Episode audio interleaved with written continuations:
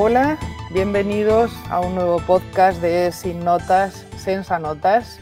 Eh, arrancamos la tercera temporada. ¿Quién nos lo iba a decir, Mariana, que íbamos a arrancar tercera temporada de algo que empezamos así como, bueno, ¿y si grabamos? Y, y nos hemos venido arriba, ¿eh? tres años ya. ¿Qué tal, Mariana? Bienvenida. Pues muy buenos días, Belén. Eh, todo, todo bien por aquí, ya con ganas ya de arrancar el curso y de empezar pues eso, la nueva temporada de Sin Notas, otra vez, ¿eh? que este año tenemos eh, unos cuantos invitados ya eh, previstos. Algunos lo saben, otros todavía no lo saben, pero seguimos diciendo, ¿verdad? Pero en, nuestra agenda ya están apuntados, que este año tenemos un poco más de orden, porque como ha sido todo tan orgánico, hubo que sentarse y decir, oye, que parece ser que, que, algo que empezó así a lo tonto realmente está teniendo su audiencia. Hay gente que nos dice que le está ayudando a hacer ese cambio y, y en realidad ese es el objetivo, ¿no? O sea, no, no teníamos otro. Sí, Sí, yo creo que además este, o sea, hemos tenido gente de, de, diferentes etapas, de universidad, de formación profesional, de secundaria, alguno de primaria también, y, y, además gente que está como en, en, diferentes momentos, ¿no? En su momento de, de cambios en la, en la, evaluación, ¿no? Gente que ya ha dado el paso, digamos, a, decir, bueno, pues ya no pongo notas y evalúo formativamente todo, eh, gente que lo hace incluso a nivel de, de todo el centro, ¿no? Como las, las, del Instituto María Espinal que vinieron en la, en la primera temporada. Y luego también gente pues, que está dando pasitos, ¿no? que está dando pasitos eh, eh, diciendo, pues yo he quitado esto y he puesto esto, tal, ¿no? Y, y, bueno, yo creo que todas esas cosas son, son inspiradoras, o bien para unos o bien para otros, ¿no? Eso, es, eso mm. yo creo que es interesante también, ¿verdad?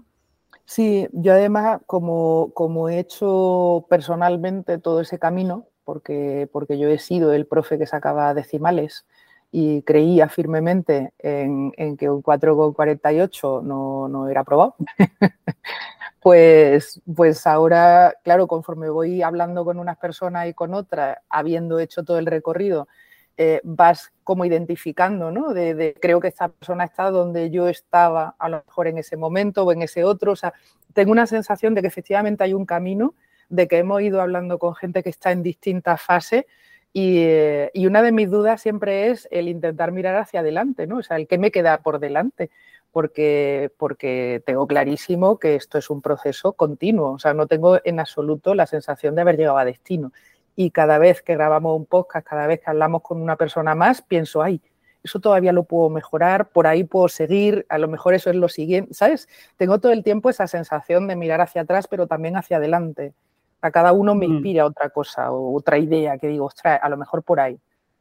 Sí, yo creo que ahí es es interesante eso, ¿no? Y cómo estamos tratando de generar un poco de comunidad de, profes eh, que estamos en esa, misma, en esa misma línea. A mí otra cosa que me ha gustado de nuestros podcasts de la última temporada ha sido que hemos incorporado voces de estudiantes, ¿no? ¿Eh? Que venían a, a, los podcasts y, bueno, esto es una cosa que yo creo que es poco frecuente, yo desde luego no lo he visto en otros podcasts educativos y a mí me está, me está gustando, le estoy cogiendo ahí un poco el, tranquillo a que vengan eh, pues chavales, estudiantes universitarios a, al podcast y a contarnos un poco también pues cómo, cómo viven ellos los cambios, ¿no? Porque al final, eh, bueno, pues ellos están ahí, ¿no? Y son los que dicen, oye, pues esto me está ayudando o no me está ayudando. Y eso es una, yo creo que es una voz a incorporar muy interesante, ¿no? Es el escuchar mucho más a, a los estudiantes. Hmm. Sí, ellos igual no tienen todavía la profundidad, digamos, de mirada de que de, de aprendo más o menos de una manera o de otra, pero a mí me gusta mucho la espontaneidad con la que luego nos van contando el día a día y el cómo ellos perciben lo que está sucediendo. Esa cosa de que ellos mismos se sorprenden de, ostras, pero sí que estoy trabajando un montón. O sea, yo pensaba que me quitaban las notas y que esto iba a ser jauja, y ellos mismos se sorprenden diciendo, pero lo que me ha pasado es que me he picado. Eh, sí que es verdad que todavía no hemos obtenido, y eso yo creo que, hay, que hay que ir buscándolo, eh, voces quizás de a quien no le ha funcionado, el chaval que a lo mejor tiene mm, esa necesidad del número o, o, por él o por su familia o por, ¿sabes? O sea, tener algún caso de no éxito, de, de intentar analizar a quien no le funciona, por qué no le está funcionando ¿sabes? Mm, Intentar mm, ir a, bueno, que es que, a ver, es que esto no es magia. O sea, tú no coges de repente yo esto lo comparo a veces con, cuando ves eh, la educación desde el respeto o la crianza natural o de, sí, o sea, todas estas cosas que, que suena un poco como lo de unicornio, ¿no? Y, Mr. Wonderful, que dice, sí, claro, que un adolescente mm, cuando está bien ajustado, según dice Jesper Jules, tú le dices, cariño, saca la basura y el niño te sonríe y te dice, ya voy, mamá. Pues es verdad. O sea, cuando un niño está realmente ajustado, lo hace y sucede. Pero cuando no está ajustado, ¿qué? Entonces, mm. eh, no todo el mundo está listo para ese cariño saca la basura y que suceda. Hay gente que no está en ese momento del proceso en el, que, en el que no te va a funcionar quitar la nota, voy a decir hasta aquí llegué. Creo que esa visión, mm, ¿sabes? O sea, que igual con la nota tampoco hace nada, ¿eh? O sea, que... Mm. Sí, eso habrá, que, habrá, que, estudiarlo porque, bueno, además sabemos que, lo que es el aprendizaje es una cosa multifactorial, no solamente depende del profesor, hay muchos factores ahí que están interviniendo, ¿no? Entonces, bueno, pues eso desde luego siempre es interesante de, analizar. Cuando encontremos a alguien a quien no le está funcionando y que esté dispuesto a venir a, a podcast, pues estaremos encantadas, ¿no? De, poderle escuchar y poder analizar. Sí, yo eso, yo, yo sí que me gustaría, sí, me gustaría dar esa, voz casi invitaría a ese alguien que lo ha intentado y no le ha terminado de funcionar, pero se ha quedado ahí con la espinita de, jo, igual mm. fue por esto, igual mm. fue por otro, para sentarse con mm. nosotras en esta mesa camilla y decir, oye, eh, así lo hice, así me fue, esto mejoró, pero aquello no, por eso di mucho atrás, fue por el departamento, fue por, ya ves, si puede haber, como tú dices, un montón de factores.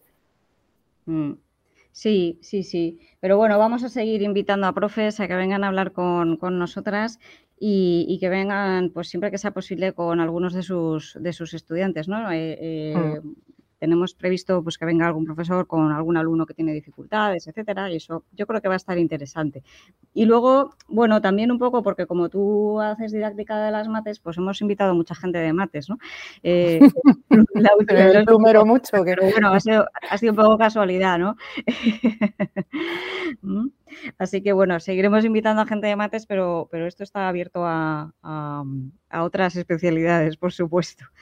Uy, sin duda, sin duda alguna. Lo que pasa es que quizás eh, en mates es, claro, me resulta más fácil porque los tengo a mano y porque además sé lo que se está cociendo. O sea, cuando mm. hemos hablado con gente que están con lo de la thinking classrooms, claro, o sea, yo, yo ahora mismo conozco gente que está haciendo cosas innovadoras que al cambiar la metodología de aula eh, cambia cosas de la evaluación. Esto ya nos lo, nos lo dijo uno de los, de los, episodios que tenemos con muchas con muchas escuchas, el de Jaume Faliu.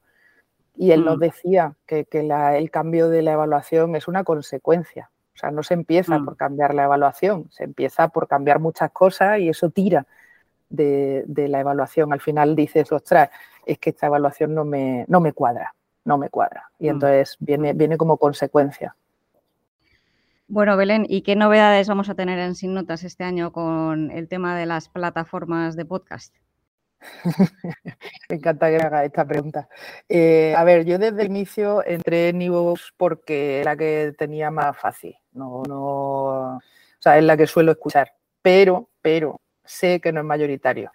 Entonces, una de las cosas que tengo pendientes de investigar, pero agradezco si alguien que, que grabe podcast habitualmente tiene otra plataforma, porque sí que me gustaría que apareciéramos en más sitios. ¿Sabes? Mucha gente está escuchando podcasts en Spotify o en YouTube. O...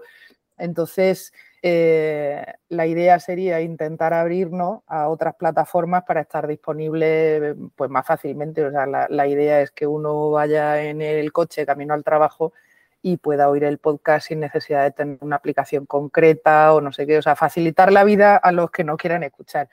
Entonces, eh, sí, los movimientos irían en línea o, bien hacia YouTube o, si puede ser hacia Spotify.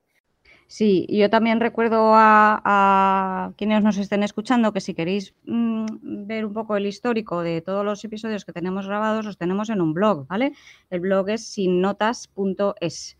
¿eh? sinnotas.es y ahí están pues todos los podcasts que hemos, que hemos grabado accesibles desde, desde el primero de todos.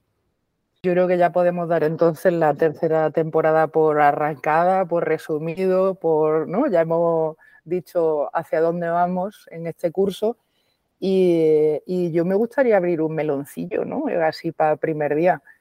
Eh, un meloncillo me preocupa y que, y que sé que le preocupa a más compañeros. Yo ahora mismo te diría que mi evaluación depende de la asignatura y de con quién comparto. Entonces, este cuatrimestre que voy a tener eh, un montón de docencia de varias asignaturas diferentes, mi evaluación va a ser diferente según en las que estoy yo sola, según si la asignatura es optativa o obligatoria y eh, según con quién comparto. Entonces, eh, si hay algo en común en todas, es una palabra, que es la palabra examen. Entonces, es como una palabra mm, tabú cuando hablas de la evaluación así en, según qué contexto más, eh, digamos, más innovadores. Parece que no se puede mencionar examen, pero yo pongo exámenes y, no considero que mi evaluación sea tradicional, salvo en la parte en la que yo tengo que certificar que mis alumnos que están en una carrera universitaria tienen individualmente y seguro la capacidad de hacer según qué cosas. Y entonces eso para cuando tengo 80 personas yo solo sé hacerlo así.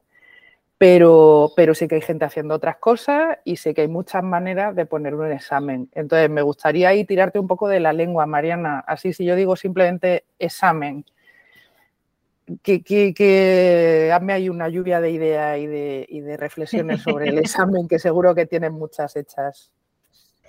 Eh, sí, tengo, unas cuantas, pero bueno, vamos a ver si me puedo centrar en algunas. Mm, yo lo primero es que sí que es verdad que cuando tú te lo guisas, tú te lo comes, pues es mucho más eh, sencillo de hacer las cosas. Pero también es verdad que cuando lo haces en equipo es mucho más potente y mucho más sostenible.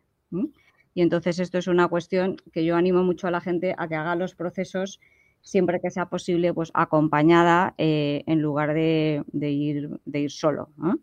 Eh, es más difícil, pero es más sostenible, se llega más lejos. Esto sería una primera reflexión así al aire. Una segunda idea es, eh, bueno, pues tengo que hacer exámenes, ¿vale? O sea, mm, mm, de alguna manera me siento obligada o me gusta hacer exámenes o lo que sea, ¿vale?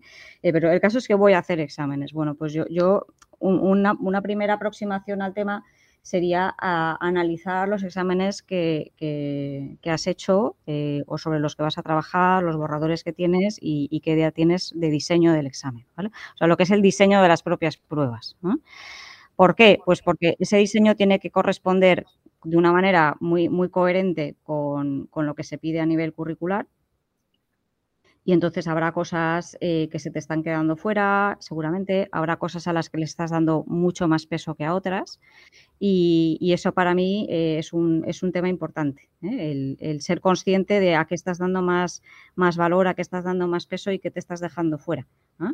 Y, en esta cuestión del diseño también hay otras cosas como, bueno, pues por supuesto que, se ajuste al, al, al, currículum competencial que tenemos. Entonces ahí claro, eh, no es tan fácil diseñar pruebas. Eh, no es tan fácil diseñar pruebas basadas en, competencias, es decir, que valoren competencias.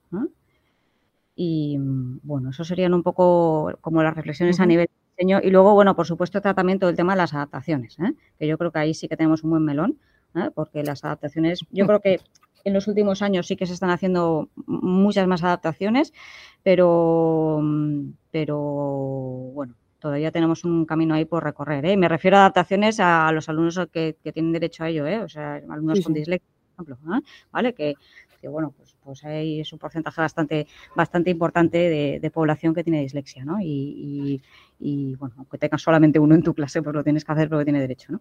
Entonces, bueno, pues eh, eh, digo dislexia como, como cualquier otro tipo de, adaptación que se tenga que hacer, ¿no? Entonces, yo, creo que hay otra línea de trabajo interesante que se puede, que se puede abordar y esa creo que se puede abordar perfectamente en equipo, ¿eh? Eh, es decir, bueno, pues vamos a hacer exámenes, vale, pues vamos a hacerlos mejor. ¿no? creo que hay, un, creo que hay una cosa interesante para trabajar. Luego hay otro tema con el tema de, con la cuestión de los exámenes es eh, eh, ¿para qué los haces? Es decir, los haces pues porque para poner una nota al final, por, para certificar, eh, porque estás obligado, pues bueno, pues ya está, muy bien, ¿vale? pero si los haces como evaluación formativa, yo creo que ahí se puede trabajar de otra manera el examen. Claro. Sí, yo, yo siempre pienso en el examen como ese momento final, ¿vale? O sea, yo el examen, claro, insisto que estoy en, docencia universitaria, entonces el, examen es lo que sucede al final del cuatrimestre, pero debo decir de alguna manera que yo veo en mis hijos que el examen es lo que sucede al final del tema 4, ¿eh? O mm. sea, lo podemos llamar evaluación formativa, pero realmente lo que marca es el final del tema 4 y que yo ya no te vuelvo a hablar del tema 4. Entonces, lo que sale de ahí no es evaluación formativa. Exacto. Pero, es, una, es, una, es una suma de, parciales, digamos. ¿eh? De, eso es pues eso, de notas parciales, digamos. y entonces, bueno, pues eso no es evaluación formativa. O sea, es que yo creo que esto hay que decirlo con claridad. O sea, la evaluación formativa tiene que servir pues para que luego haya unas mejoras sobre esas informaciones que se han recogido en la, en la evaluación.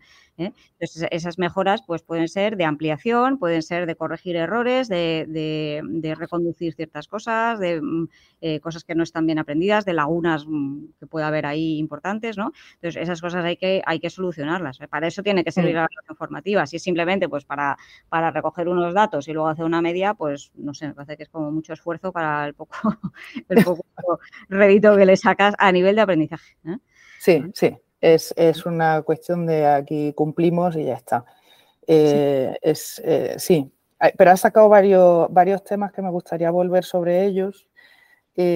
uno de los que habla en, en, la parte de diseño, has comentado la dificultad de hacer un examen competencial si, yo entiendo la competencia simplemente como una movilización de lo, que, de lo que el alumno sabe, pues claro, yo puedo saber que es saber, saberme los ríos de España. Eso es una cosa que yo tengo que saber porque lo pone en el currículum y dice el alumno tiene que saber los ríos más importantes. Y eso lo puedo evaluar con un examen. Eh, y cuando dice mm, entiende la importancia de no sé qué ríos, pues entonces ya estamos hablando de otra cosa. Entonces, a mí lo que me parece es que cuando diseñamos el examen se nos olvida el verbo, ¿vale? Entonces, uno, uno, va a lo que el alumno sabe, lo que el alumno sabe, lo que el alumno sabe, y se nos olvida que a lo mejor lo que pone en el currículum es otro verbo, que es relaciona.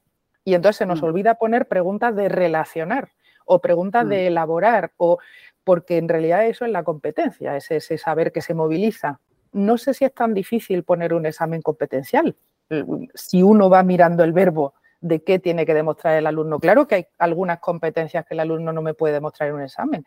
Sin ir más lejos, en, mates, y perdona que de nuevo hable de mi, pero es que me resulta más fácil hablar de mates que de los ríos de España. En mate hay una competencia que habla de la persistencia y, de, y del, sí, de la parte emocional que el alumno tiene y la tolerancia a la frustración. ¿Cómo voy yo a evaluar la tolerancia a la frustración de mi alumno en un examen. Claro, no, hay cabida para esa competencia, pero hay un montón que sí tienen cabida. Modeliza, no sé qué, jolín, entonces yo tendré que pedir, haz un modelo. Y ya que voy en ese, ya, sí, ya que me embalo con la competencia, creo que es muy importante la corrección del examen. Cuando hablamos de corregir un examen, parece como fácil, ¿no? Está bien, está mal la pregunta, es lo que tenía que responder. Y entonces con eso es con lo que ponemos eh, la calificación de la pregunta. Pero si lo que yo quería saber es si hace modelos, a lo mejor el problema luego no está bien resuelto, pero el modelo está bien hecho. Entonces, en la competencia hacer modelos, el alumno está bien. Mm. Entonces, si yo no sé cada pregunta que yo he puesto en el examen, a qué competencia hacía referencia, a lo mejor yo pongo que la pregunta tiene un cero y es mentira. no tiene un cero. Mm. Lo que tiene es en tal competencia ha demostrado y en tal otra no. Totalmente. Es que una, una misma, mm, por hablar un poco en plata, ¿eh? una misma pregunta de examen eh, puede implicar eh, dos o tres criterios diferentes curriculares. Entonces, tú lo que tienes que tener asociado a cada una de las preguntas es qué es lo que estás, qué es lo que estás tratando de averiguar. Entonces estoy mm. tratando de averiguar si sabe X, si sabe hacer tal o lo que sea. Entonces, y entonces cada uno de esos ítems es lo que tú tienes ahí que, valorar, ¿no? Y, eso, eso es un tema de diseño de exámenes. ¿eh? ¿Eh? Cuando he dicho antes que algunas cosas se les da más peso que a otras, bueno, pues es que me estoy refiriendo precisamente a esto. Es decir, hmm. eh, eh, eh, tú diseñas un, examen, pones una prueba y dices, bueno, pues ¿qué, en qué estoy poniendo aquí el énfasis? ¿En qué competencias estoy poniendo el énfasis? ¿Qué es lo que estoy valorando?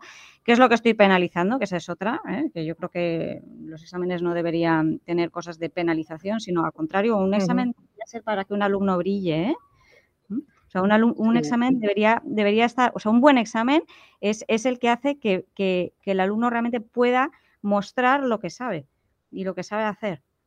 Sí, eh, es curioso, yo una de las eh, de los sistemas que, he conocido por motivos personales así últimamente, que es el de los IGCSEs, que es del sistema británico de secundaria, los exámenes de secundaria, de fin de secundaria británica, eh, los correctores tienen unas guías súper, súper claras, en las que dicen, en, solo se suma, jamás se resta. Eso, eso, que está totalmente alineado con lo que tú estás diciendo. No se penaliza una falta de ortografía, no se penaliza un cálculo. ¿Qué es lo que sí se eh, hace? Es sumar de lo que hay y entonces, por ejemplo, problema que lleva varias fases.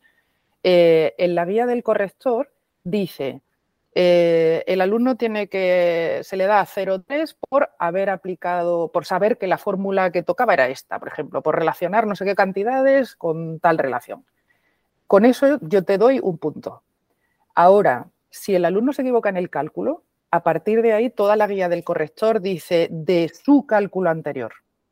Entonces, mm. se sigue sumando contando con que el fallo del alumno, que ya, eh, mm, sí, o sea, ya di un punto aquí que no te doy porque no me diste el resultado correcto, todo mm. lo siguiente que va enlazado con ese resultado no correcto, suma.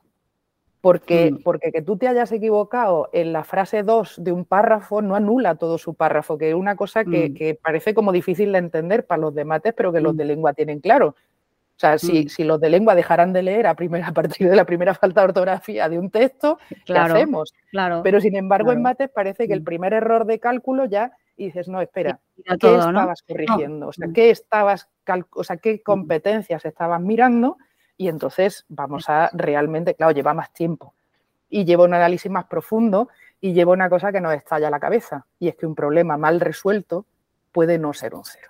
Bueno, concretamente en secundaria, bueno, y en primaria también, eh, eh, esos exámenes que se ponen de la unidad 5, de la unidad 6 y 7, etcétera, deberían eh, ser cosas que, como se hacen a lo largo del curso, deberían estar relacionadas con las anteriores y con las siguientes. Eh, y por lo tanto, para mí no tiene mucho sentido eh, poner una nota final o ponderar eh, una cosa que tú vas a seguir valorando. pones un examen, por ejemplo, vamos a pensar que ponemos un examen a mitad del mes de enero. de un, en el que hay una serie de cuestiones competenciales que tú vas a volver sobre ellas ¿no? en, tu, en tu asignatura. Bueno, pues lo lógico es que ese examen te sirva para detectar aquellas cosas que ya están conseguidas o que están bastante conseguidas ¿eh? y aquellas cosas en las que sigue habiendo pues problemas, errores, etcétera. ¿Para qué? Hombre, pues para seguirlo trabajando. ¿Vale? Para reconducir, para mejorar, para corregir, etcétera. O sea, el que corrige las cosas debería ser el alumno, no el profesor, ¿eh? El profesor detecta las cosas, pero el que las corrige es el, es el estudiante. Ah, entonces, eh, eh, eso cuanto más fina, cuanto más detallada sea esa información que tú puedes recabar en una prueba, pues mejores decisiones vas a poder tomar. Si son, eh, si, si, la información al final la resumes en un número, pues es un poco brocha gorda, porque dices, bueno, y entonces con este alumno que tiene un 6 y esto, este otro que también tiene un 6, hago lo mismo.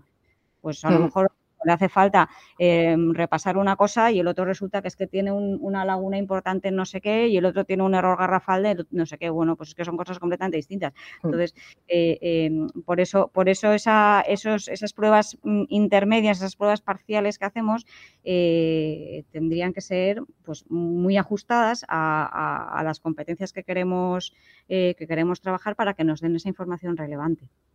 Y de nuevo, sin nota porque qué sentido tiene ese 6. Claro. O sea, mm. mejor no ponerlo, porque para poner una tontada, pues, pues no mm. pongas nada.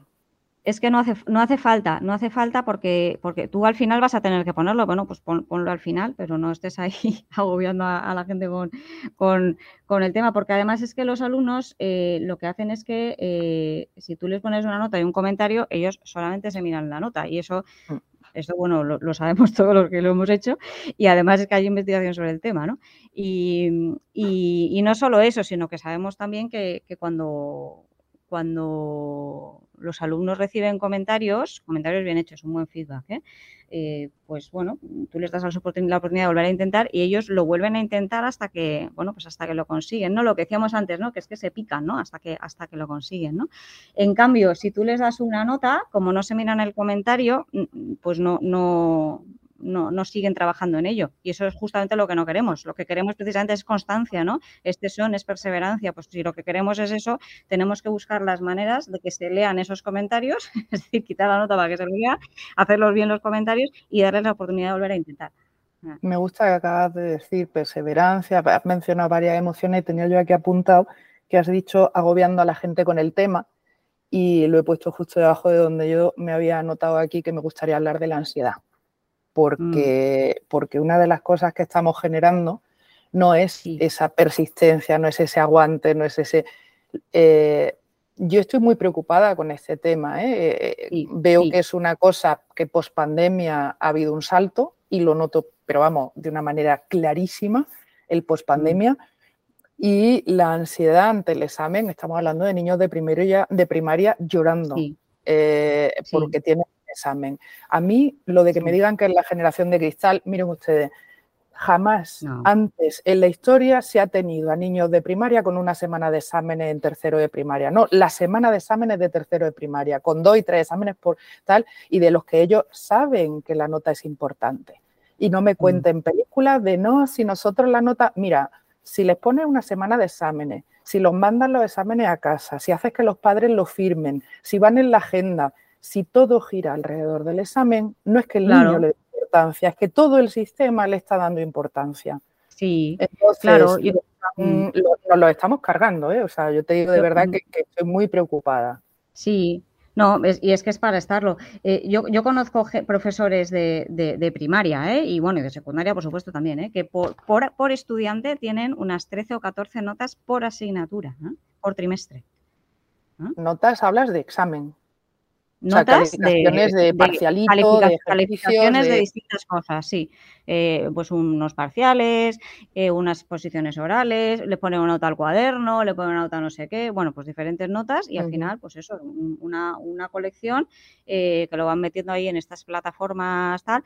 ¿Y, ¿Y qué es lo que pasa? Pues que al final son datos de muy diferente calidad, datos que son redundantes a veces, eh, repetidos, eh, datos que son más importantes que otros, pues claramente, y, mm. al final hacen ahí como una ponderación y dicen, pues lo que tienes es un 7. bueno, y alguno que puede, puede hasta venir de casa, donde se ha hecho o no, con ayuda o con profesor particular, ah, bueno, eso, lo que a saber, a saber la, mm, mm. autoría de las cosas que están mezclando ahí, claro cuando un alumno en la universidad mm, llegaba al examen de primera convocatoria, iba, digamos, con la tranquilidad de es la primera convocatoria, sé que tengo otra detrás.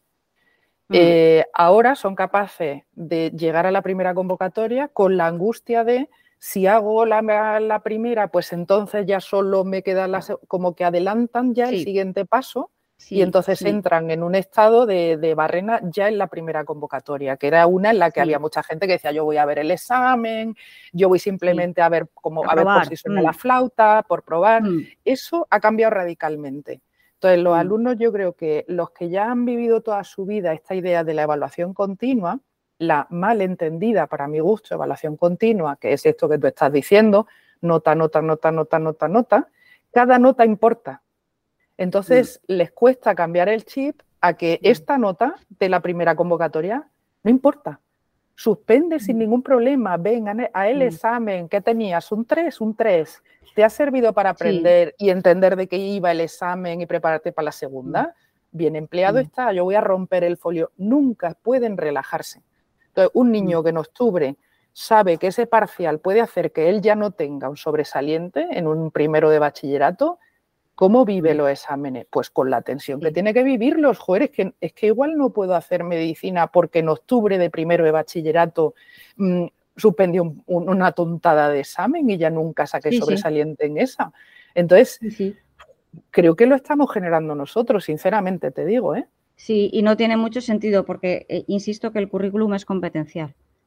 Entonces, eh, eh, las competencias se, adquieren, pues algunos las adquieren más rápido y otros, otros necesitan más tiempo. Y, entonces, si, si, estamos evaluando competencias, eh, pues tú lo que tienes que hacer es irlas trabajando y al final del curso decir, bueno, pues mm, qué es lo máximo de competente que ha llegado a ser este alumno en este aspecto concreto, pues tanto, pues, pues ya está, ¿no? eso, es lo que, eso es lo que tiene sentido. Lo que pasa es que muchos seguimos con la idea de, que lo que evaluamos son contenidos, ¿no? Y, yo creo que ahí es donde nos, claro, si lo que está, tienes en tu cabeza es que evalúas contenidos, pues, claro, ¿cómo no va a ser importante lo que vi en octubre? ¿Y por qué no somos capaces de tirar la nota de octubre? ¿Por qué nos cuesta tanto como profes? Decir, yo en mm. octubre puse un número, pero ese no lo voy a tener en cuenta. ¿Por qué nos mm. cuesta tanto? Decir, va, puesto está, el alumno sabe, pero no lo quiero, no lo voy a mm. meter en mi evaluación final, no tiramos ni un número.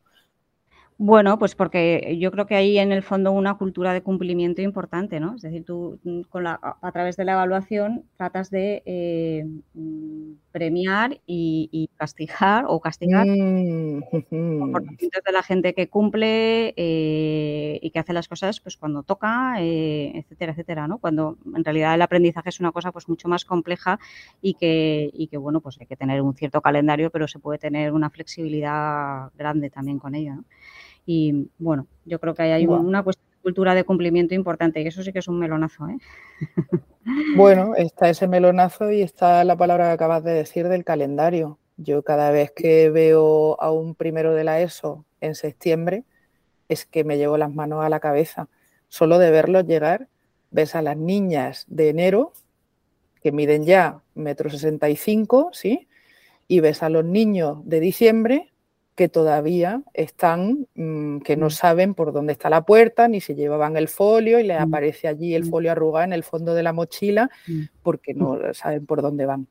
Eh, y como no hay algo que me da a mí la sensación simplemente por su biología, sino que lo demuestran pruebas como PISA, que se pasa a los 14 y que sigue habiendo diferencias por mes de nacimiento, ese calendario implacable que en octubre de primero de la ESO le pide lo mismo a esa niña que ya ha hecho el cambio y ese chiquillo que nació en diciembre y que no ah. sabe dónde te da mano derecha, a mí me parece de un injusto. O sea, pensar que para todos lo mismo, eso es mm. la justicia, es, es, es que, es, que no tiene sentido. Bueno, pero tenemos ahí estadísticas sobre ello, ¿no? O sea, la cantidad de repetidores que hay eh, de los últimos meses del año es mucho más grande que de los primeros meses del año, ¿no? y en pues niños que en niñas. Sí, sí, sí, por mm. eso digo que, que, es una mm. cuestión que estamos yendo casi en contra de la biología, ¿no? O sea, aquí el ritmo este que es el de la gente de la primera mitad del año y a ser posible de sexo femenino. O sea, yo, tengo clarísimo que aquí si hay una discriminación es inversa, ¿vale? O sea, es como la contraria de la habitual y entonces como mm. que parece que estuviera más oculta, pero yo llevo muchísimos años denunciando en este mm. sentido. O sea, los niños no tienen derecho, o sea, los niños chicos ocupan espacio, ponen la mochila para un lado, la silla separa de la mesa, eh, ocupan mucho más por, sí, o sea, un niño de primaria es, como desordenado y necesita cuanto más pequeño el niño, más espacio. Y llegan a, primero de la ESO, los meten 33 en la sala, sin sitio para moverse, eh, en una mesa más o menos pequeña, no les caben las cosas, se les cae el boli, escriben fatal, desordenados, se mueven, están inquietos.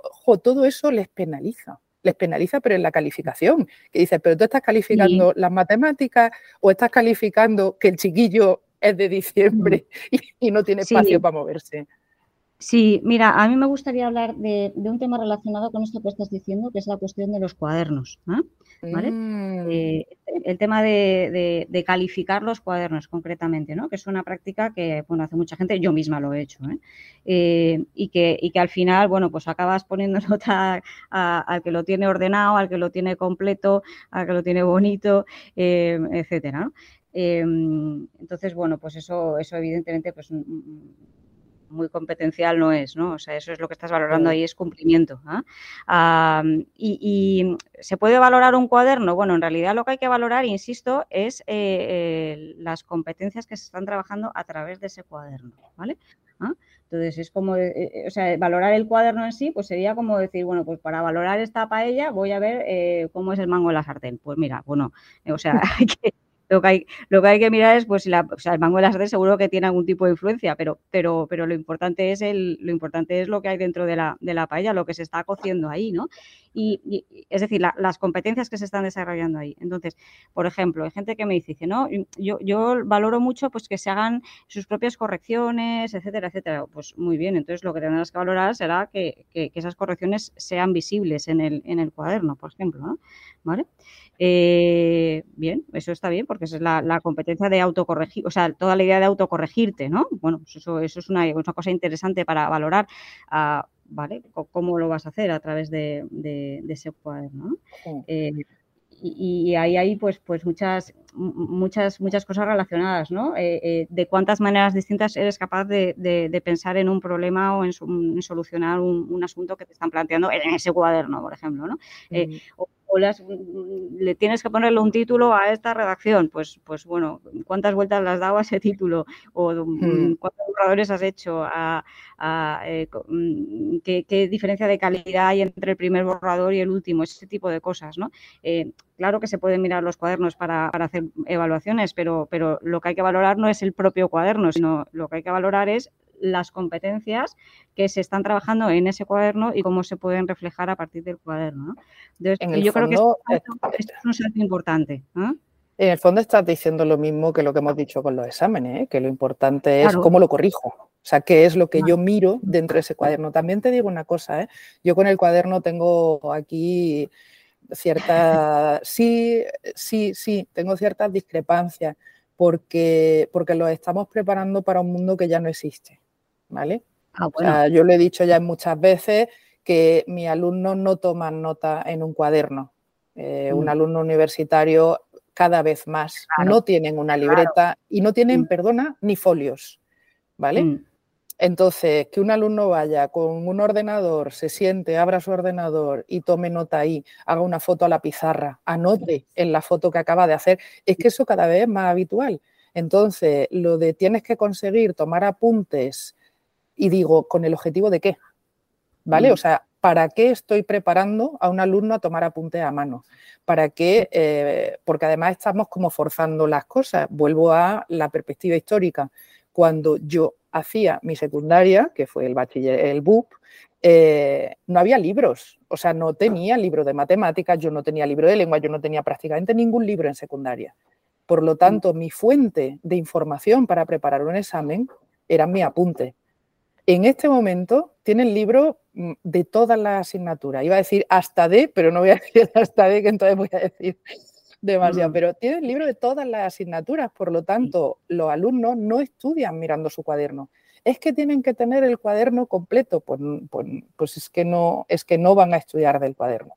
Entonces van a estudiar de otras fuentes, van a estudiar viendo vídeos de YouTube sobre el tema, van a estudiar leyendo mm, presentaciones de no sé qué pero no van a estudiar de su cuaderno. Entonces, eh, ahí yo tengo, ya sabes, discrepancia respecto a la importancia de que el alumno sea capaz de escribir casi un libro, que es lo que algunos piden, casi un libro sobre la asignatura para poder estudiar de él. Si es que lo tengo, lo he comprado, lo ¿sabes? Sí, Sí, sí, sí, sí. Bueno, ahí ya también dependerá un poco también de cada asignatura, del nivel, del curso, etcétera, ¿no? De las cuestiones económicas, por supuesto, porque mm, evidentemente es mucho más, más barato un lápiz y un cuaderno que, un ordenador. ¿ah? Em, pero bueno, eh, sí, desde luego son cuestiones a, tener en cuenta. Yo, yo es que creo, o sea, quiero insistir en que lo que hay que evaluar son las, son las competencias que tiene el mm. currículum. y y, ya está. Y puedes hacerlo a través de un cuaderno si quieres, pero busca las cuestiones que sean competenciales dentro de ese cuaderno. O a través de un examen, pero busca las cuestiones que sean competenciales en ese examen, o a través de la observación directa, o, a través de, una explicación que hace el propio alumno a la clase o a un grupo de compañeros, o, un examen oral, o, lo que sea, ¿vale? Pero, pero siempre son esas competencias ah, que, estás, eh, que estás evaluando. esa es la, cuestión. Y, añadiría una cosa también en relación al tema de exámenes, ya por dar una idea como concreta a, la gente, ¿eh? y es eh, lo importante que es que los propios estudiantes hagan una metacognición a partir del examen. Es decir, el cómo me ha ido, ¿sí? Mm, el qué tal me ¿Qué partes he hecho mejor? ¿Qué partes, eh, em, em, ¿De qué partes me siento orgulloso? Eh, ¿Qué partes creo que tengo que profundizar más? ¿Qué partes creo que no he dado pie con bola? ¿Qué partes he ido a acertar? Eh, ese tipo de cuestiones eh, son, son, son las que se hace un buen estudiante, eh, eh, un buen aprendiz. Y entonces, ah, muchos lo van a hacer de manera natural y de manera, bueno, pues por, su propia práctica, ¿vale? Pero, pero muchos no se las hacen nunca.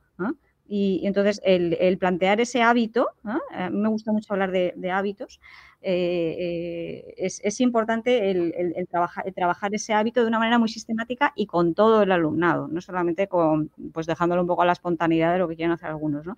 Intentando afinar, intentando afinar. Entonces, concretamente con la cuestión de los exámenes, eh, pues una, una, idea práctica sería, bueno, pues de este examen que he hecho, em, antes de entregarlo, me voy a marcar eh, como estudiante eh, las, las, las, preguntas que, en las que estoy segura que lo tengo todo bien, ¿vale? Y aquellas me, voy a marcar con otro símbolo, ¿ah? aquellas en las que tengo pues alguna duda o creo que no me ha salido del todo bien, etcétera, ¿no? Entonces, pues tú te lo marcas ahí, que incluso te lo puedes hacer con un código personal tuyo que solo te entiendas tú mismo, ¿vale? Y, y, y luego cuando te devuelven la prueba, a, bueno, pues eh, tener un rato ahí con la prueba adelante para tú, pues mm, poderte anotar eh, eh, con las correcciones que te ha dicho el profesor ah, y las respuestas que, bueno, lo que había que contestar ahí, las líneas de, las correcciones, etcétera, pues sacar tus propias conclusiones, ¿no? Decir, bueno, pues yo esto que pensaba que me lo sabía muy bien y resulta que lo he tenido mal, ¿qué me ha pasado aquí, no? ¿Ah? O, al revés, ¿no? Esto que no estaba muy segura y resulta que lo tengo bien, bueno, pues ¿qué me ha pasado? Que, o sea, ¿de mm. dónde esta inseguridad que yo tenía, ¿no? Eh, eh, etcétera, ¿no? Eh, o esto que tenía dudas y veo que lo sigo teniendo mal, pues me ha aclarado la duda o la sigo teniendo, pues voy a profundizar en ello, ¿no? Entonces, creo que ese procesado que implica una metacognición por parte del alumno después del examen, es súper útil para el aprendizaje. Pero nosotros como profes podemos fomentarlo planificando muy bien ese momento de entrega de la prueba, ¿no?